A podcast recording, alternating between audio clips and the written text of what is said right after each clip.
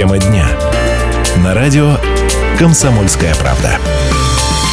Здравствуйте. Тема дня с Ульяной Скойбедой. Специальный выпуск. Вы слышите голос Евгения Арсюхина. Я сегодня ведущий эфира в студии Ульяна Скойбеда. Ульян, привет. Здравствуйте. И с нами специальный гость Лариса Шеслер или Шеслер, поправьте меня, как правильно. Шеслер. Шеслер. Первое я правильно сказал. Она председатель Союза политэмигрантов России. Друзья мои... Извините, председатель Союза политэмигрантов и политзаключенных Украины. Украины. Понятно.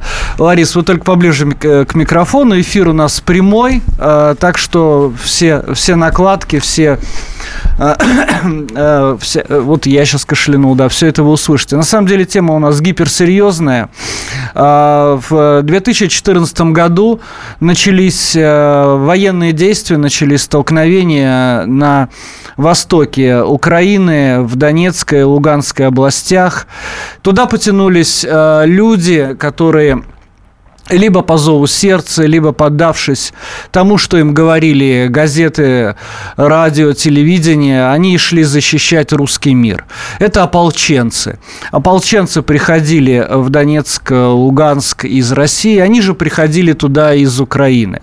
Ну, вы все помните эти события, вы помните, что, общем, многие ребята, и в, ну, на, нам просто ситуация по России лучше знакома, многие ребята все бросали, они действительно за загорелись этим, они, они, они понимали, они думали, что понимают или понимали, за что они идут воевать. И вот э, Минские соглашения, конфликт притушен, понятно, что мы не знаем, надолго, ненадолго.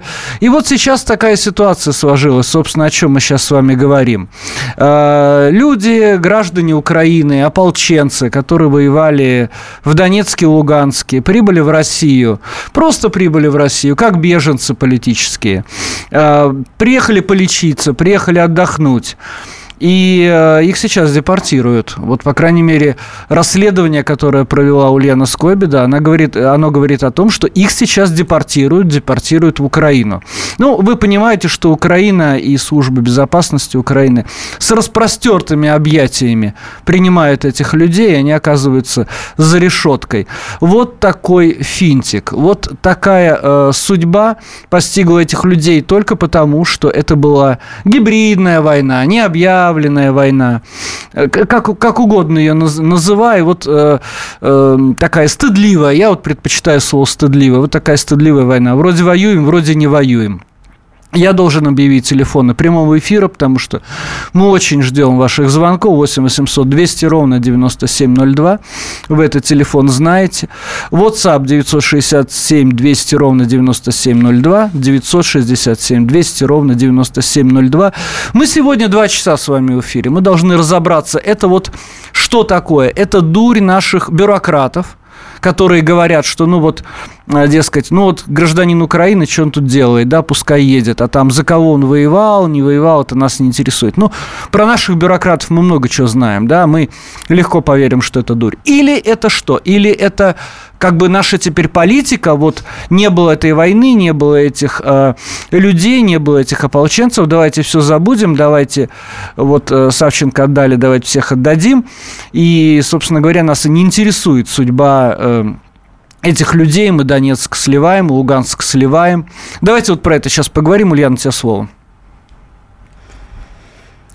Я бы только хотела добавить, что эти ополченцы ехали, опираясь не только на пропаганду СМИ, но и на слова президента Путина, который сказал, пусть попробует кто-то из украинских военных стрелять в женщин и детей. Он сказал этих людей, но по контексту было женщин и детей. Российские военные встанут позади этих людей. Ополченцы поехали, ожидая российских военных, которые были им обещаны. Мне кажется, это не совсем пропаганда СМИ. Это была политика государства. Ну, это можно назвать госпропагандой, на самом деле. Которая изменилась. Да. да. Будем так говорить. Ну, политика меняется иногда, это правда. Предательство или ошибка, назвала я свою программу. По-моему, это все-таки предательство. Потому что явление выдачи ополченцев, по словам общественности, сейчас стало массовым. Случай, который меня потряс, э, который является центровым в нашем эфире. Прямо сейчас в Санкт-Петербурге в спецприемнике для временного содержания иностранных граждан сидит на киче ополченец из бригады «Призрак» Веклич Владимир Павлович, позывной «Серб». В распоряжении редакции имеется письмо командира бригады Шевченко от октября 2015 года. О том, что Веклич направляется в Россию, это такая подорожная грамота, в которой говорится, что бойцы Луганского ополчения не получают денежного довольствия. Батальон «Призрак» формируется на добровольной основе, поэтому э, э, такая подорожная грамота «поможите, чем можете». Бесплатно в Россию провезите. Мне кажется, это важно – а, свидетельство о том, что эти люди бессеребренники, они а, выступили против фашизма, или, окей, они считали, что против фашизма, и едут в Россию нищими.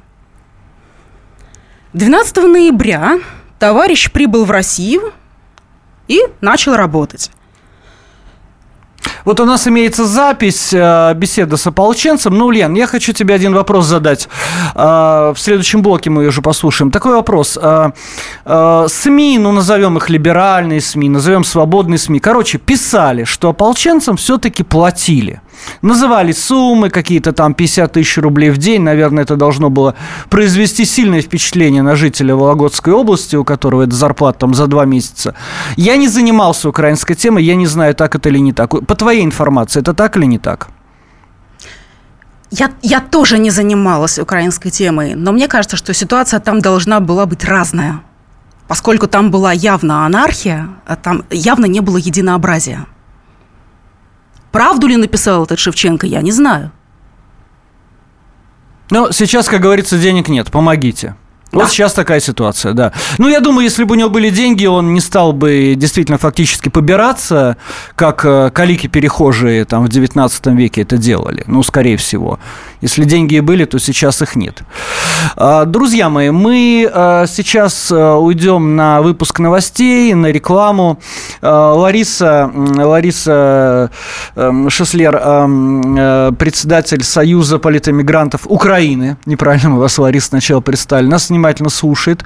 Мы после перерыва послушаем запись э, эфира с добровольцем, который есть у нас в распоряжении, и продолжим наш разговор. Так что не переключайтесь. 8 8 800 200 ровно 9702.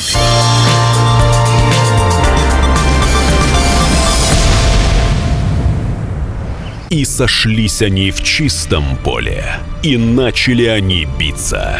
Каждый за свою правду. И не было в той битве ни правых, ни виноватых. Звон стали. Крики поверженных. Самый беспощадный проект радио «Комсомольская правда». Радио «Рубка». Столкновение взглядов, убеждений и принципов. У гостей в студии всегда полярные мнения. Слушатели участвуют и голосуют. Нам есть о чем поспорить. Остро, жестко, жестоко.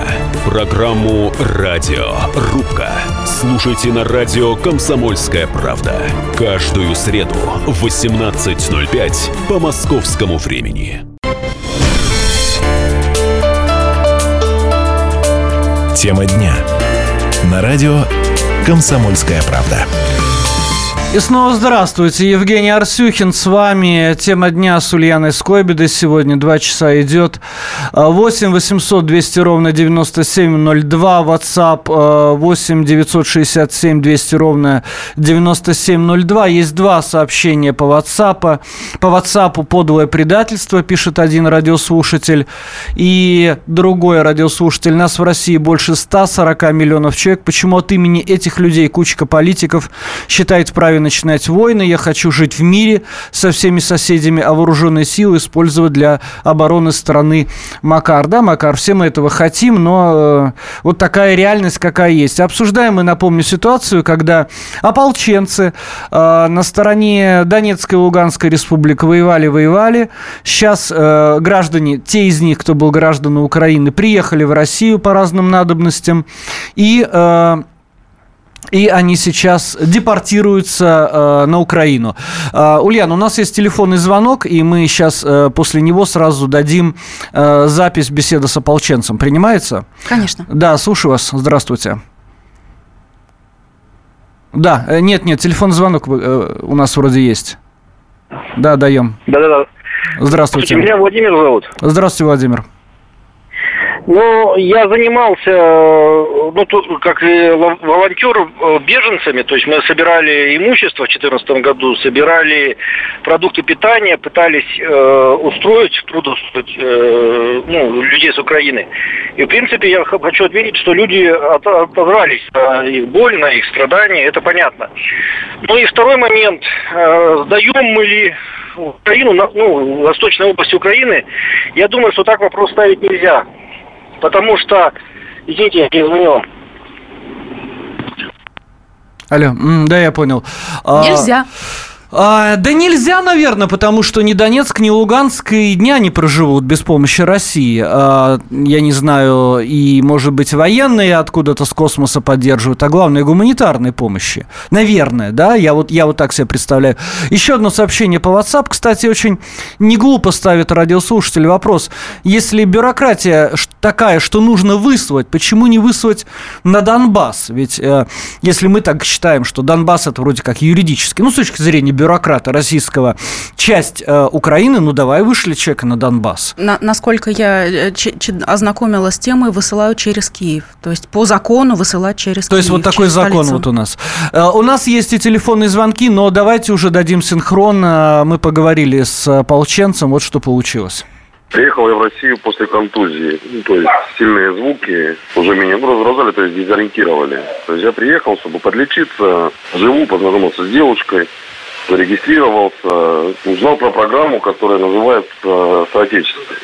Вы строитель написано, да, в решении суда? Куда строительные работы, но это не, не назовем строительной работой, это так, скорее всего, консультация была, за которую не дали денег. И находясь за городом, я просрочил две недели вот этого вот регистрации. Раньше с такими вещами вообще проблем не было. Я когда с Донбасса приезжал в отпуск, я вообще не регистрировался. То есть приехал, без регистрации походил, меня останавливали, те же ППСники, так, и дальше тому подобное, и без проблем отпускали. Вы объясняли, что вы ополченец, да, объясняли, откуда вы? Да, я им объяснил, четко поступал делом. Но так как я не дал мзду, угрозами экипаж ППС отвез меня в отделение, где сказал, мы тебе устроим. А раньше вы давали мзду или раньше просто прощали, потому что вы как свой? Э, раньше, да, прощали, а тут попался какой-то очень ушлый ППСник. Почему вы просрочили? У вас работа была за городом? Не было работа за городом, и 3 числа я им объяснял, я собираюсь у ФМС, где на основании воинских документов мне уже продлевали пребывание в городе федерального значения Санкт-Петербурге. И сейчас вы находитесь в изоляторе содержания для иностранных граждан, ну, которые ожидают депортации. Э, Красное село. Вы объясняли на суде, что вы ополченец, что вас на Украине будут судить как предателя. Так и точно. судить по законам военного времени. Да. Как судья отреагировал? Какое это отношение имеет к правонарушению? Административному нарушению. Ну вас же убьют там. Я ему это пытался донести. Он удалился на совещание, после чего вышел и вынес приговор. Что вы будете делать? Тут посоветовали адвоката, конечно, за апелляцию подал. И написал заявление в ФМС для предоставления мне этого временного убежища. Владимир, вот вы выступили против фашизма. Россия с вами обошлась сейчас вот так. Какое у вас отношение к России после этого? С Россией отношения остаются прежние, люди хорошие. Отношения вот на уровне государства и системы. То есть система не какая-то не переломная или это человеческий фактор, я не могу понять. Есть разные. Когда проезжал через Москву, в метро люди подходили ко мне, просто жали руку, там, говорили спасибо. И тут такой резкий перелом, очень как бы неприятное ощущение душевное. Я представляю, что просто меня там порезали на ремни, так как я был артиллеристом я врагу наносил максимальный урон. Ощущение, ну, то есть, я осознаю, что меня посылают просто на смерть. У нас э, э, висит телефонный звонок. Михаил, побудьте с нами, пожалуйста, еще на связи, а, потому что я хочу зачитать два сообщения по WhatsApp, очень кратко и передать слово Ульяне, которая хотела бы, безусловно, рвется просто это прокомментировать. Нельзя никого высылать. Я работаю с человеком, прибывшим к нам из Донецка. Там идет настоящая война, возвращаться им некуда.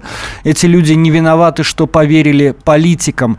Другое сообщение. Конечно, это дурь наших бюрократов. Не пускать наших русских высококвалифицированных квалифицированных людей, зато из Азии прут миллионы. Ульяна, тебе слово. Я хотела сказать, что в реальности интервью было с такими паузами с моей стороны, после, потому что после каждого ответа ополченца я хотела сказать, офигеть. У меня была только одна реакция. Как это может быть офигеть? Он родом из Закарпатской области, а, но депортируют его через Киев. Он пытался зацепиться в России, э, э, в Забайкалье. Только там программа «Соотечественники», ФМС ему ответила, он копил деньги на билет туда. Потому что это условие ФМС. Прибываете его за свой счет. А это наш человек, которому судья вот так не поверил. У меня есть постановление – Петроградского районного суда Санкт-Петербурга, и там есть замечательные строки, которые я вам сочетаю. Веклич ВП указал на невозможность возвращения на Украину в связи с тем, что будет там признан предателем и подвергнут суду по законам военного времени. Наличие заявления о предоставлении статуса беженца или политического убежища в судебном заседании отрицал, в связи с чем суд критически относится к данному заявлению – Понимаете? Критически. Я хочу назвать имя героя, который критически отнесся к заявлению о том, что человеку грозит смерть. Это судья Петроградского районного суда Бродский АА. Фамилия-то какая, ребят? Я хочу обратиться к вам, господин Бродский АА. Вы циник? Или вы дурак? Вы понимаете, что этот человек рисковал жизнью ради русской идеи, провозглашенной, в общем-то, нашим государством? Да, он лишен правового статуса, как республики лишены правового статуса. Но все же ведь все понимают.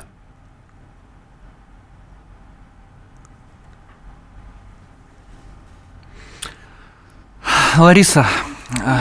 Ваш, э, Конечно, ва, ва, случай ваш, ваш комментарий. Да. Э... Я напоминаю просто, что у нас Лариса Шеслер в студии, это председатель Союза политэмигрантов Украины. Лариса, да.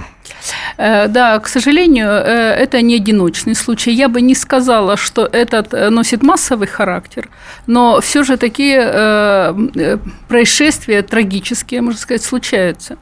Я хочу сказать, что этому товарищу Векличу на Украине угрожает статья не за предательство, а за терроризм и поддержку сепаратизма и участие в террористических организациях. А что, за, срок... это, что за эту да, статью да, Ну, как минимум срок до 15 лет, а может быть и пожизненное заключение. А смертной казни деле. нет на Украине, Смертной да? казни на Украине э, нет, но э, от этого Украина не становится правовым государством. Она преследует своих э, граждан и вопреки всем европейским нормам. И в данном случае, конечно, Веклич, если он попадет на Украину, он, безусловно, подвергнется политическому преследованию, репрессиям, и наказание будет тяжелым. Я только удивляюсь, почему судья не учел, что при принятие решения о депортации обязательно по закону учитывается, не является ли под, это, депортация человека в страну, не повлечет ли она тяжелые последствия в виде заключения под стражей или применения к нему какого-то преследования. Это обязательное условие депортации. Почему судья это не учел, конечно, мне непонятно. Но я могу сказать, что попытки выдачи ополченцев уже были. Например, э, в конце 2015 года был такой ополченец Костин. Благодаря вмешательству общественности, благодаря вмешательству э, общественной палаты этого Костина удалось, э, этому Костину удалось избежать депортации. Друзья, друзья мои, вернемся после перерыва, не переключайтесь. У нас очень важная тема.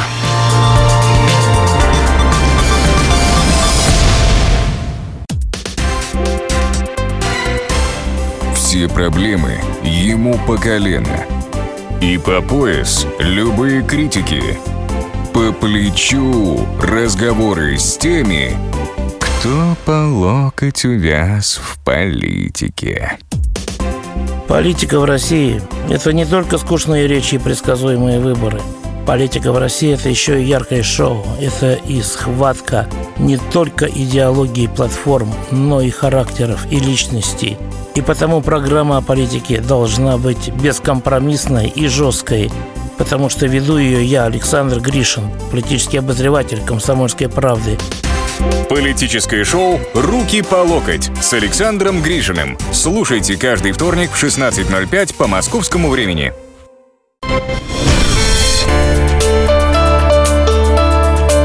Тема дня. На радио «Комсомольская правда».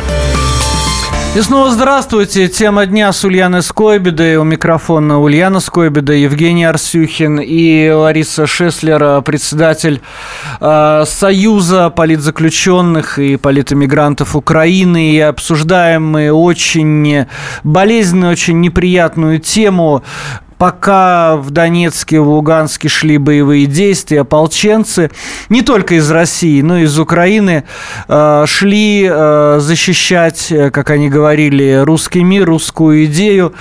Мы не будем сейчас давать оценок, что они на самом деле защищали. Нет, сейчас, сейчас разговор о судьбах этих конкретных людей.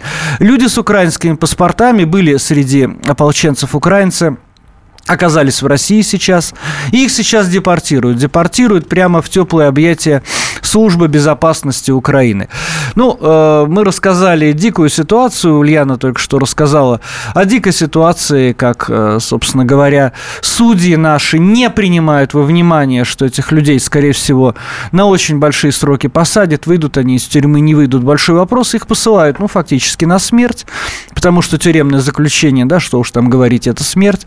Наши э, слушатели по WhatsApp комментируют.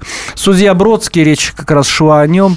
И милиционер, который его задержали, это больные на голову люди.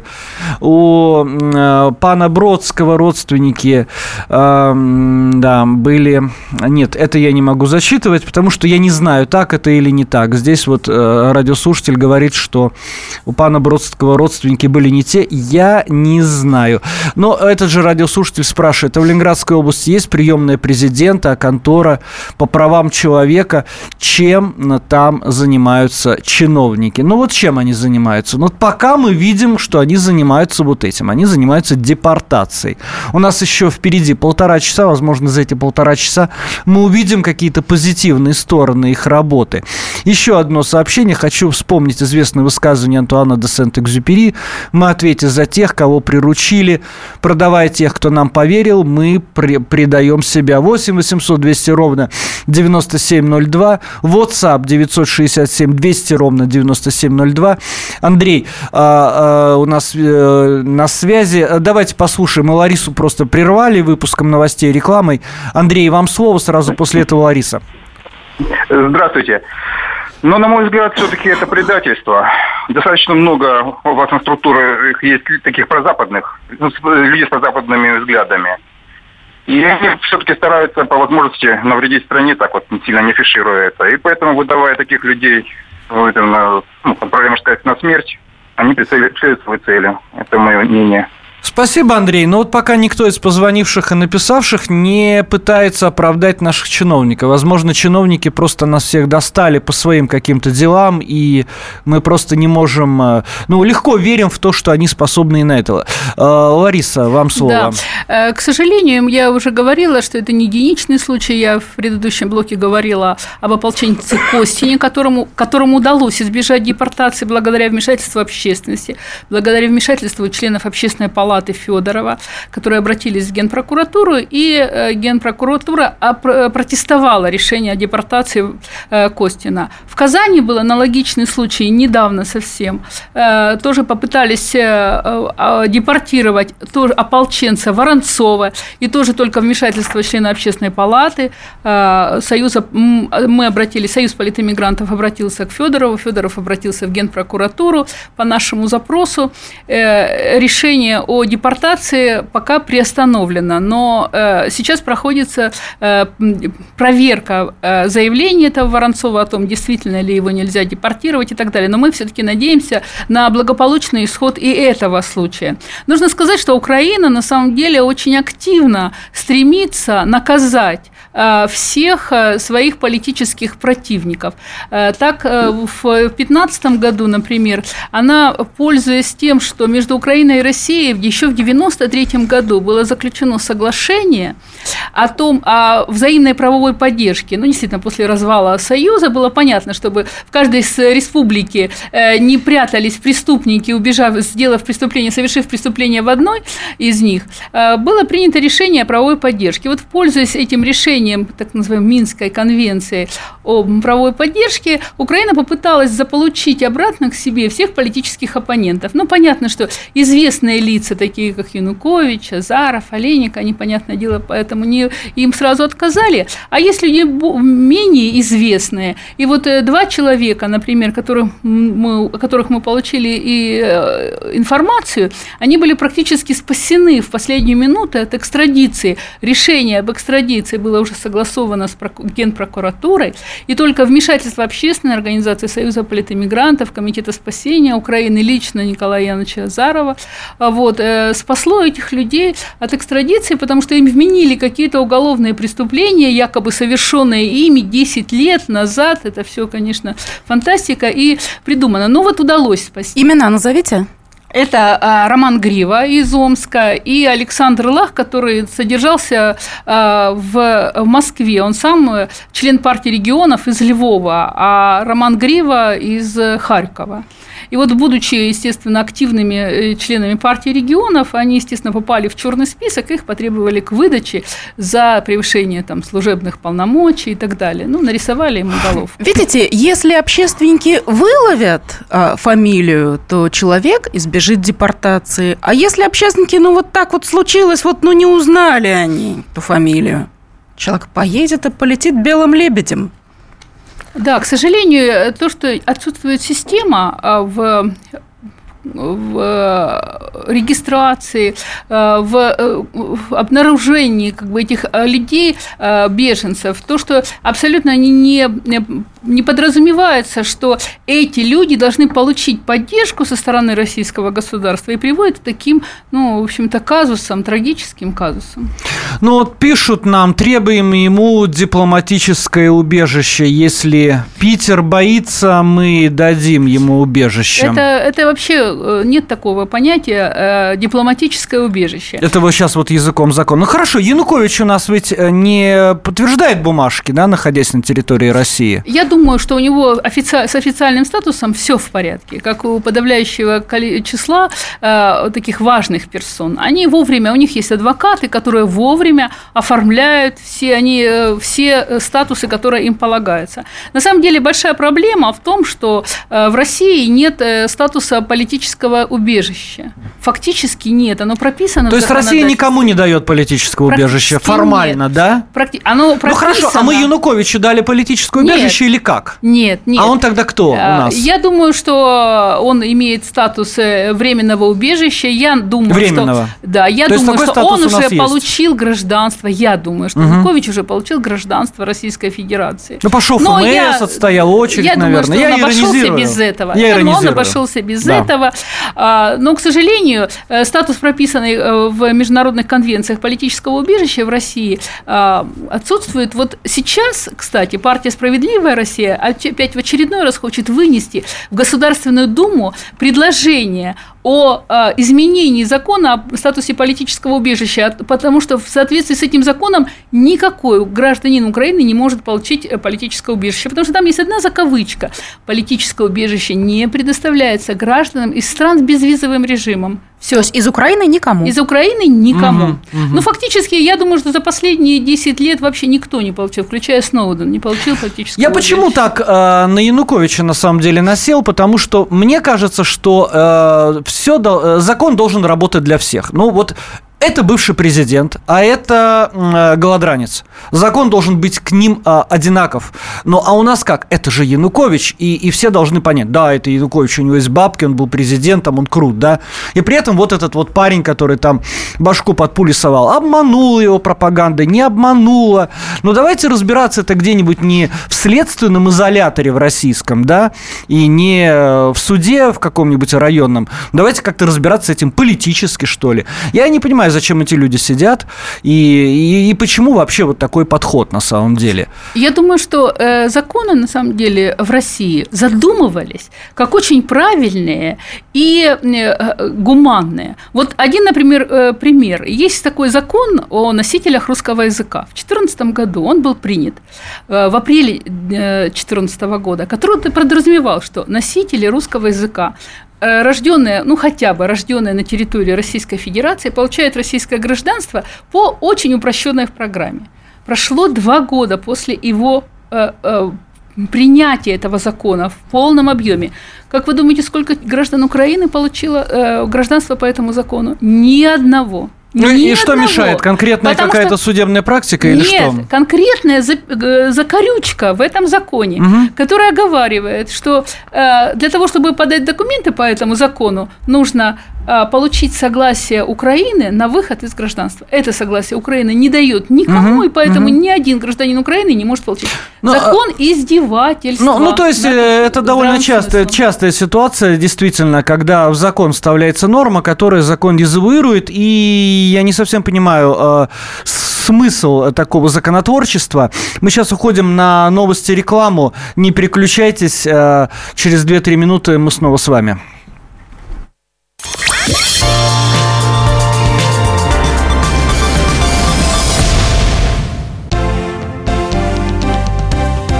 Здравствуйте, я Евгений Беляков, заведующий отделом экономики газеты «Комсомольская правда».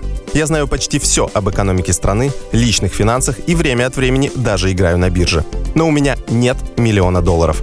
И я очень хочу его заработать. Поэтому каждую неделю в прямом эфире я буду общаться с тем, кто смог стать богатым и знает, как сделать богатым меня и вас. Встречайте новый проект «Миллионеры». Каждый понедельник в 3 часа дня только на радио «Комсомольская правда».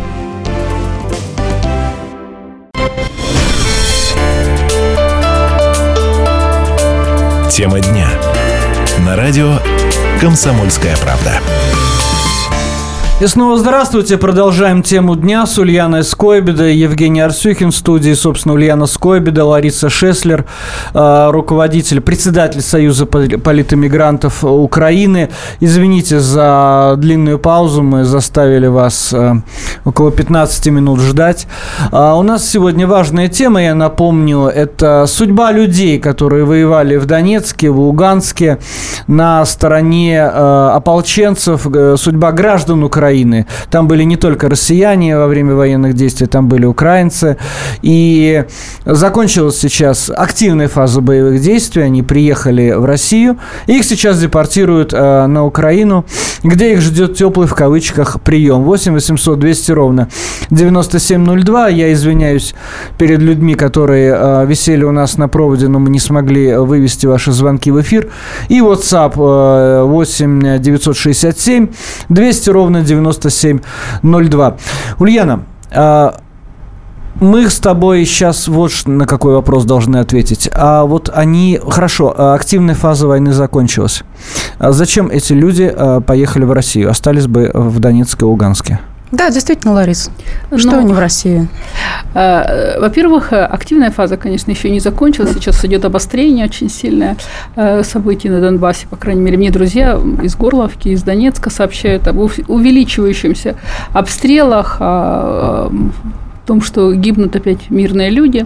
Но, тем не менее, конечно, Минские соглашения повлияли на э, ход событий в Донбассе.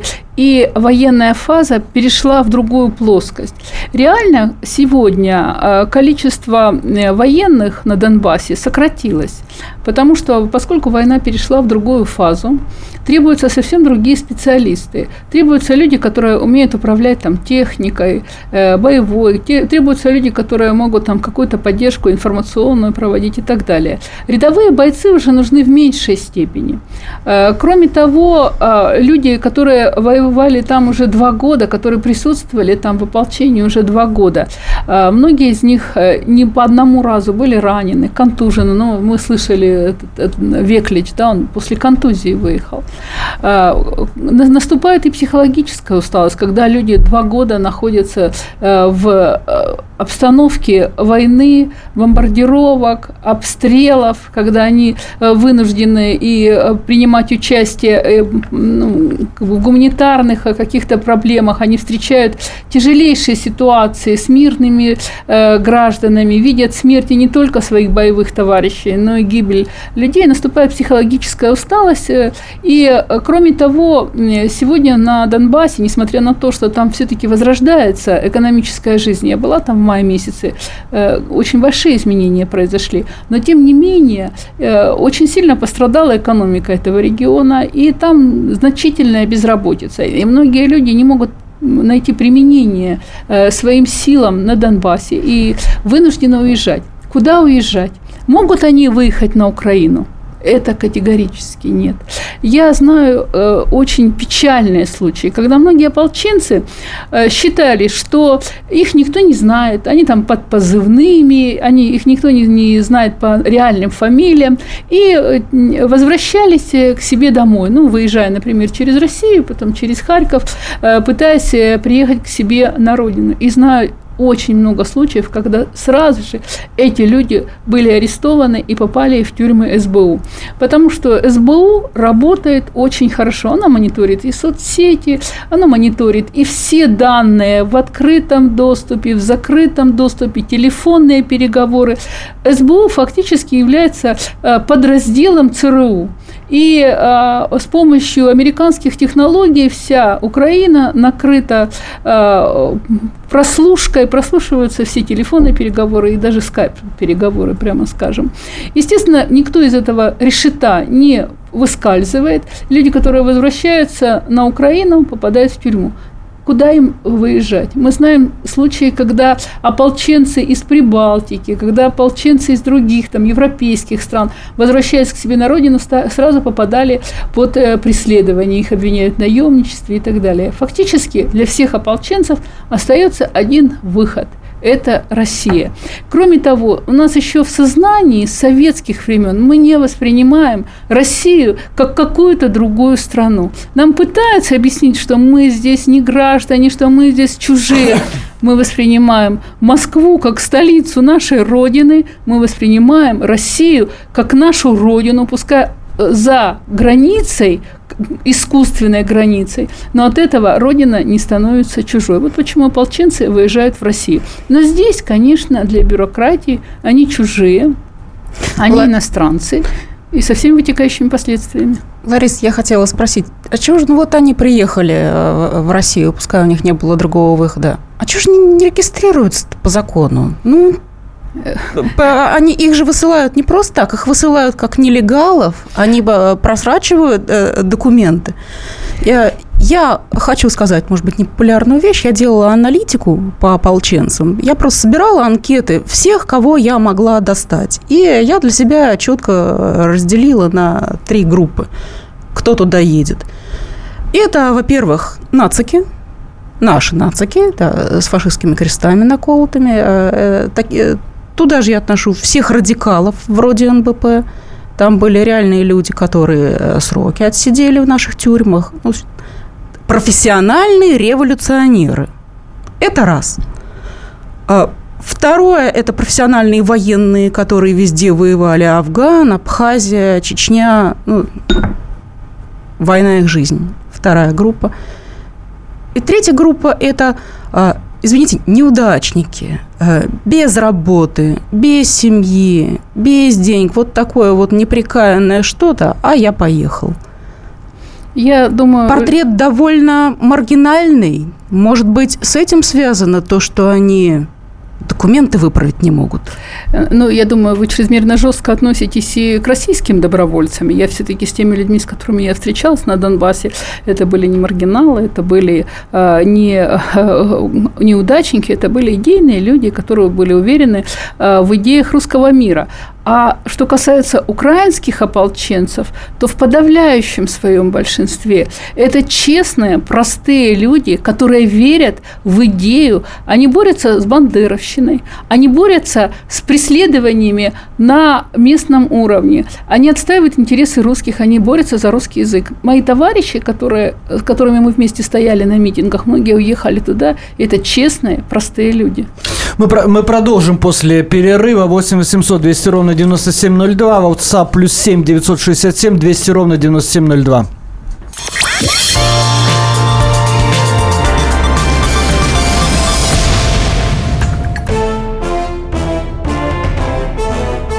Товарищи солдаты и офицеры российской армии. Полковник Баронец разрешает обратиться. Звоните и задавайте накопившиеся вопросы. Угроза НАТО, жилье для военнослужащих и перевооружение России.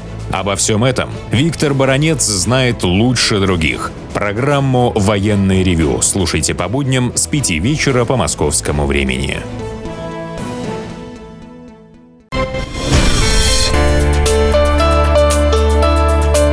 Тема дня. На радио «Комсомольская правда». И снова здравствуйте. Тема дня. Обсуждаем а, судьбу ополченцев, а, воевавших на, в Донецке и Луганске, которые сейчас никому не нужны, которых депортируют из России. С нами а, Ульяна Скойбеда, Лариса Шеслер и Евгений Арсюхин. Ульяна, тебе слово.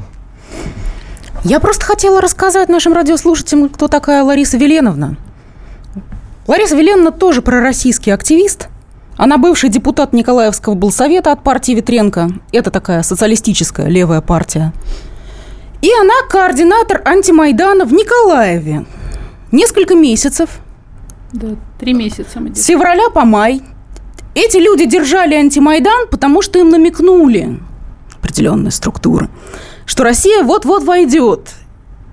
И весь Николаев повторяет, э, повторит судьбу Крыма – и к ним подходили милиционеры, которые, ну, должны были охранять порядок, и потихонечку так, через ладошку, ну, наши-то когда придут? Наши не пришли, и в мае палаточный городок разгромили, людей избивали, там были огнестрелы. И Лариса Веленна успела убежать в Россию. На родине на нее заведено уголовное дело за сепаратизм. И ей тоже грозит до 15 лет лишения свободы. Ариса, давайте вернемся вот к ополченцам. А, бытует мнение, что они настолько связаны с Сурковым, что у них полный карт-бланш. Они могут ходить по Москве вообще без всяких документов. Это получается миф? Ну, я вообще не слышала, я первый раз от вас слышу, что ополченцы каким-то образом э, связаны с Сурковым. Э, ну, с Кремлем, если э, говорить и, шире, и, да. И, и с Кремлем. Тогда, если бы они были связаны, ополченцы, то, я думаю, с Кремлем, да, то таких проблем там вообще бы не возникало, как депортация, экстрадиция, э, обвинение в нарушении миграционного режима. Э, я думаю, что э, миф этот заключается в том, что действительно нет единой структуры при МЧС или Министерстве обороны или э, при Министерстве иностранных дел, который бы занимался мигрантами, ополченцами, политэмигрантами, беженцами, э, людьми, которые убежали от бомбежек или от политических преследований. К сожалению, этим пока никто не занимается, а этим нужно заниматься действительно государственной структуре, потому что общественная структура не может охватить десятки и сотни тысяч людей, которые ну, вовлечены в эту ситуацию, которая ну, вовлечены э, это в результате военных действий и на Донбассе, и в результате переворота фактически на Украине. Давайте послушаем телефонный звонок. Денис у нас на связи. Здравствуйте, Денис. Алло, здравствуйте. Здравствуйте. А я хочу сказать то, что сейчас либеральная революция в России, она провалилась, и американцы делают ставку на патриотов. То есть при помощи патриотов также можно дестабилизировать ситуацию в стране. Вот так.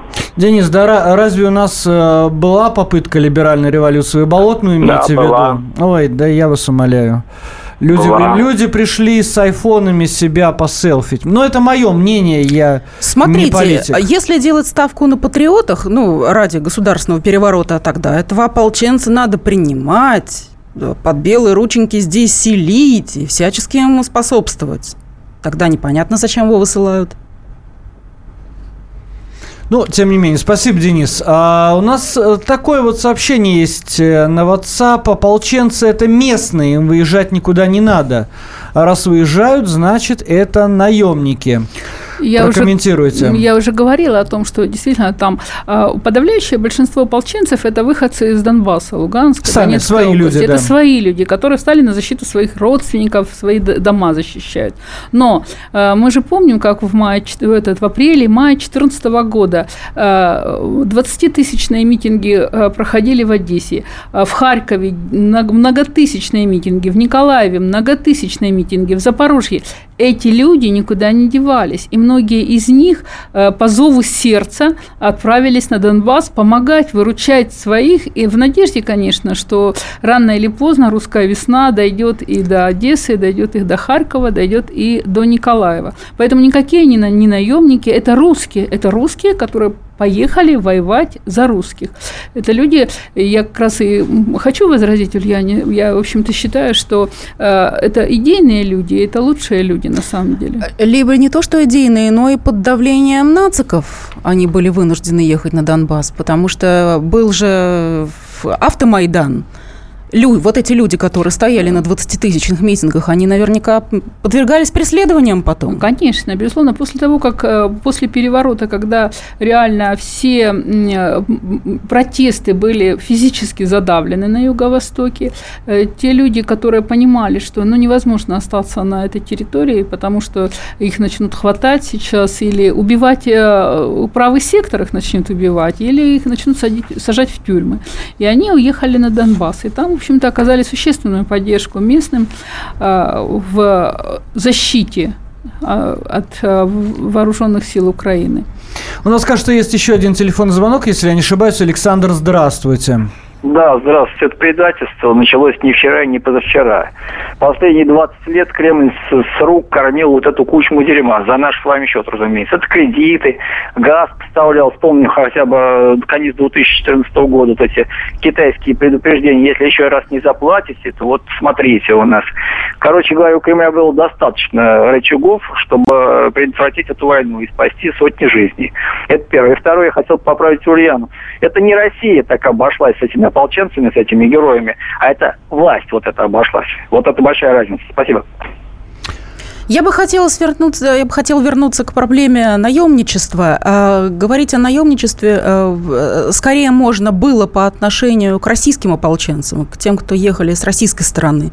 Потому что такая статья есть у нас в Уголовном кодексе, и я точно знаю, что они боялись такого обвинения. Почему они э, скрывали лица, э, э, скрывают до сих пор свои фамилии? Потому что была такая реальная опасность. И когда некоторое время назад был зарегистрирован Союз ополченцев Донбасса Минюстом России, вот эта опасность была снята. То есть Россия дала им некий официальный статус, ну или полуофициальный статус. И, по крайней мере, вот уголовка не грозит больше. Ну вот сколько времени потребовала эта юридическая процедура, да? А вот наш радиослушатель, между прочим, и интересную вещь сказал насчет того, что чтобы э, э, украинскую власть э, кормить газом в долг, э, что при Ющенко, что потом при Януковиче, для этого не требовалось лет согласований, да, годов согласований. Это делалось мгновенно в течение одной-двух ночей. И Украина действительно получала и по сниженной цене, и в долг, и потом эти долги прощались.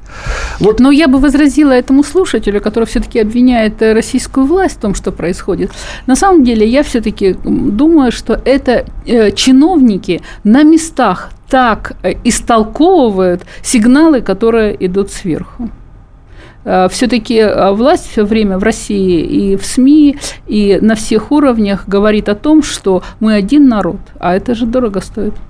нет какой-то единообразной государственной политики. Вот нет единого органа, о чем Лариса говорит, который бы занимался всеми ополченцами, всеми беженцами. Поэтому кто-то ходит без документов, и это тоже правда. А я думаю, что это те, кто участвуют в митингах против ну, там, либералов, против тех, кто ходит э, жовто-блокидными знаменами. Вот те и могут ходить по улицам Москвы без документов, несмотря на то, что они украинцы. А кто-то поедет в Киев. У меня, конечно, вот такая мысль пришла в голову. А, по большому счету, вот эта история учит тому, что, может быть, воевать-то не надо. Вот если ты все-таки живешь где-нибудь у себя, в Иркутске, ну и живи в Иркутске, там, поезжай работать в Новосибирск. Не надо вот ехать э, ну, в Донецк, например, если бы, так, если бы так люди думали, то Великую Отечественную войну, э, Великая Отечественная война закончилась бы на Урале разгромом Советского Союза. Потому что только объединившись все вместе, сегодня Россия может выстоять. Потому что Россия сегодня на самом деле находится в ситуации войны с окружающим миром. Это очень многим обывателям не видно, а видно нам на Украине. Меня очень печалит, что в число э, окружающего мира, с которым мы воюем, попала Украина, попали украинцы. И я всякий раз, э, меня корежит, когда я говорю, вот э, русские вот и украинцы, вот русский мир, а украинцы вроде как плохие. Хотя на самом деле мы вообще не можем провести, вот в быту мы не можем провести эту грань между русским и украинцем. Я думаю, в этом здании, где мы сейчас сидим, украинцев человек 300. И, и что, мы сейчас пойдем с ними с вами воевать? Нет, конечно, да? Мы здесь, мы с тобой, Жень. Русские и украинцы – это на самом деле один народ, реально. Да, и мы, тем не менее, вроде как в состоянии войны, какой-то гибридной. Ну, это гибридная война государств на государственном уровне. Государство люди, на самом деле, с государством. Государ... Люди не воюют. Русские с украинцами не воюют нигде. Воюет режим с режимом, а государство, э, а люди, граждане оказываются... ВСУ, кстати, подавляющее большинство говорит на русском языке. И это русские, русскоязычные, русские по рождению. И воюют в армии ВСУ Украины. Мы сейчас опять должны с вами прерваться на выпуск новостей, на рекламу. 8 800 200 ровно 9702 и пишите на WhatsApp. Плюс 7 967 200 ровно 9702.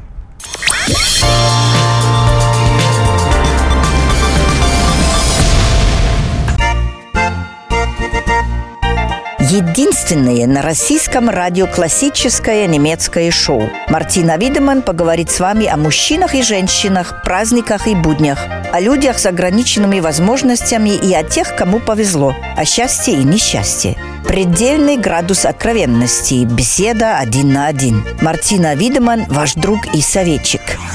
Программу «Ein, zwei, Видеман» слушайте каждый четверг в 10 вечера по московскому времени.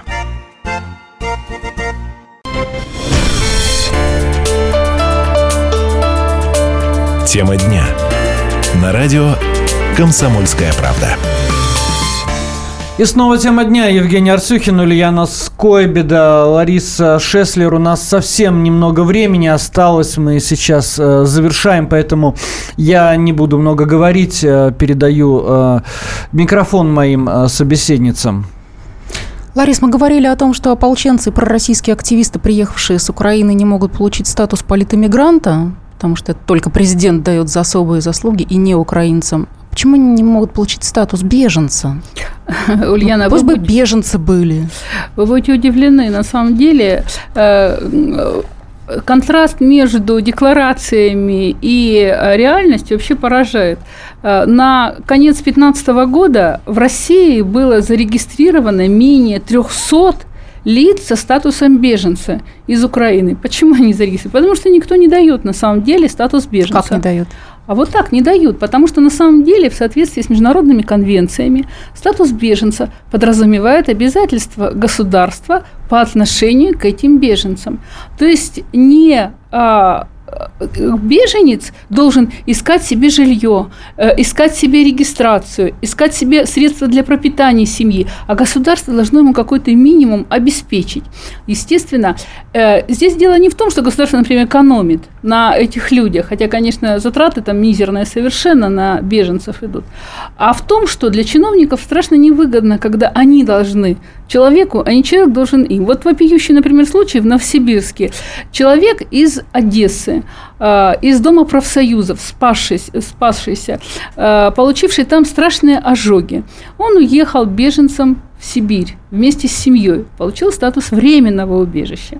Но временное убежище подразумевает, что он должен государству отчитаться, он там работает, он, будучи в тяжелом, конечно, физическом состоянии, он содержит там семью, он детей. Да, он после тяжелых ожогов и после больницы, он работает там. И вот он пришел в ФМС, например, просру, э, продлить статус временного убежища, ему в этот день сказали, неприемный день, он пришел на следующий, его штрафуют за нарушение миграционного режима. Причем там штраф несколько тысяч рублей на каждого человека, на каждого члена семьи. А для него, который там из, из копеек каких-то работает, который с большим трудом содержит семью, платит и за регистрацию, и за проживание, и за, за съем квартиры, это огромные деньги. Вот как чиновники относятся к человеку, который приехал и имеет статус временного убежища. Так, ну вот смотрите, значит, кроме беженцев еще временное убежище существует. Может быть, это спасение для ополченцев? Э, вот временное убежище, конечно, э, существует этот статус, это на самом деле статус э, отложенной высылки, так называемой. То есть его дают с большей охотой ФМС, ну, бывшая, скажем так, ФМС, которая о мертвых нельзя говорить плохо, вот, но там хорошего не, нечего было сказать ФМС. А, поэтому статус временного убежища дают легче, но статус временного убежища подразумевает, что человек именно должен э, э, сам себе найти жилье, место регистрации. Кроме того, даже этот статус, например, не дают во многих регионах России. И, тем не менее, э, около 150 тысяч человек, получившие этот статус, уехали из России, вернулись в Донбасс, вернулись под обстрелы и бомбежки, потому что они не смогли найти себя. Но, опять же, почему э, ополченец не смог получить этот статус? Потому что даже этот статус получить нужно заполнить огромные анкеты. Э, огромное количество бумаг нужно заполнить для того, чтобы получить этот статус. А ополченцы это, в общем-то, это не менеджеры по продажам, это не журналисты, это не блогеры. Трактористы? Да, это военные, это простые люди, рабочие. Это рабочие в основном люди. Или... Что-то я не поняла, что вы говорите про 300 беженцев. Мы же приняли летом 2014 года ну какие-то ну, сотни, ну полукраины. У нас же были Но, вот эти э... пункты временного размещения. Это же все беженцы.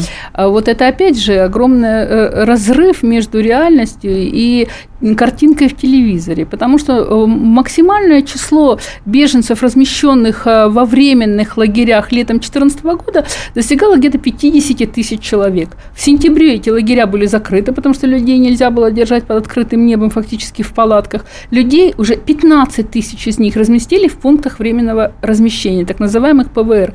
Но даже это количество людей постоянно сокращается, и постоянно мы получаем сигналы о том, что там, там, там закрывают людей, выгоняют из этих пунктов временного размещения.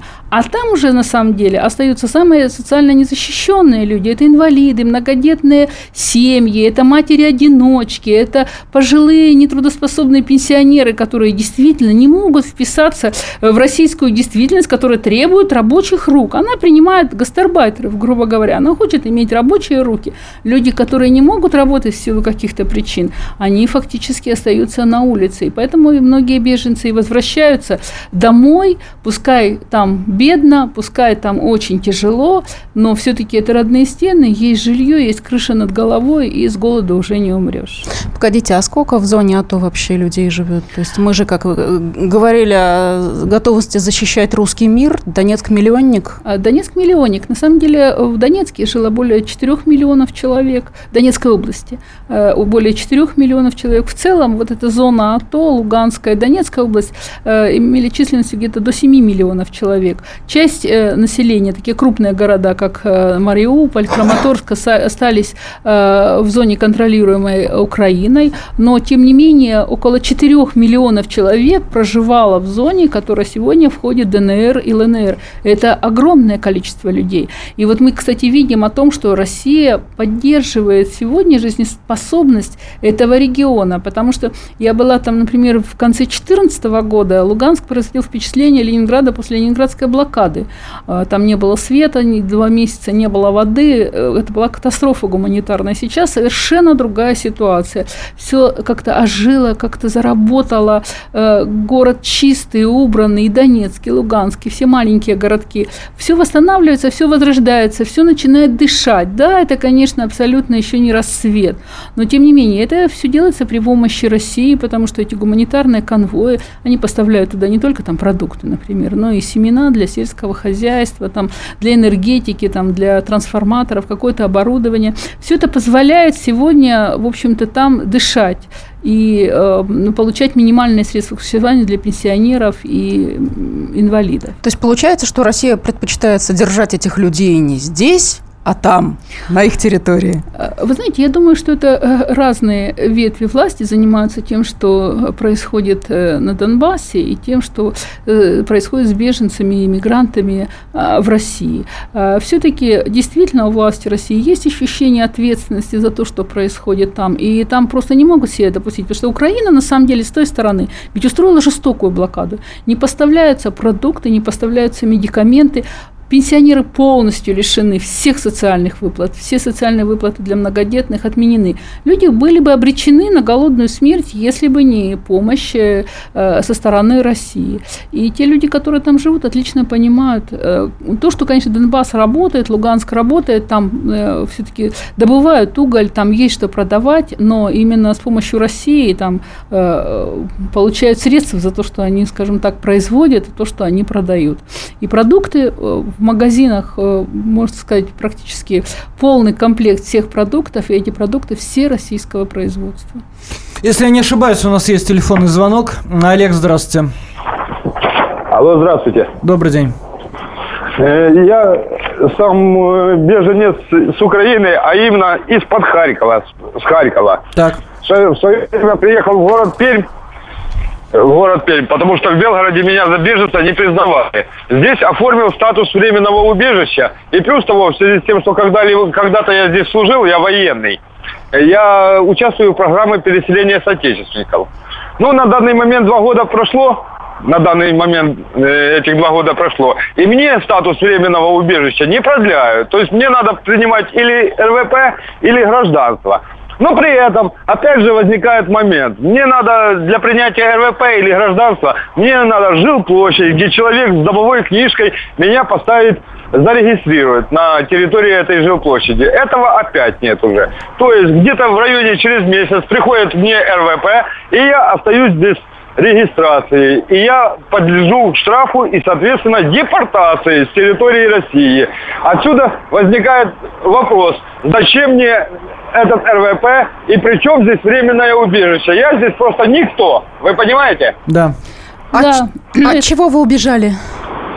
А я дело в том, что я выступал в протестах против бомбардировки э, Луганска, Донецка на территории Харькова. Я в свое время делал видеокадры, делал э, в интернет их выставлял. То есть... Э, э Понятно, доста- вы, вы активист. До, до, до, достаточно активно участвовал. А, да, кол- коллеги, у нас меньше минуты осталось. Э, я попрошу звукорежиссера, а, чтобы он чтобы зафиксировал, либо зафиксируй, пожалуйста, телефон э, Олега, который нам позвонил. Да, Возможно, ним, да, да Лариса с Олег с вами свяжется и вам постарается оказать помощь.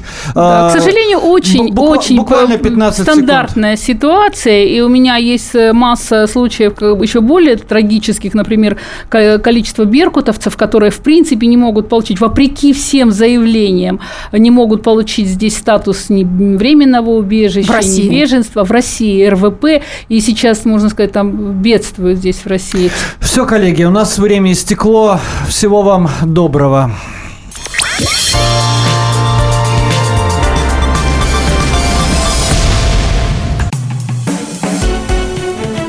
Всем привет, это Леся Рябцева. Слушайте мой новый проект «Маракоборец».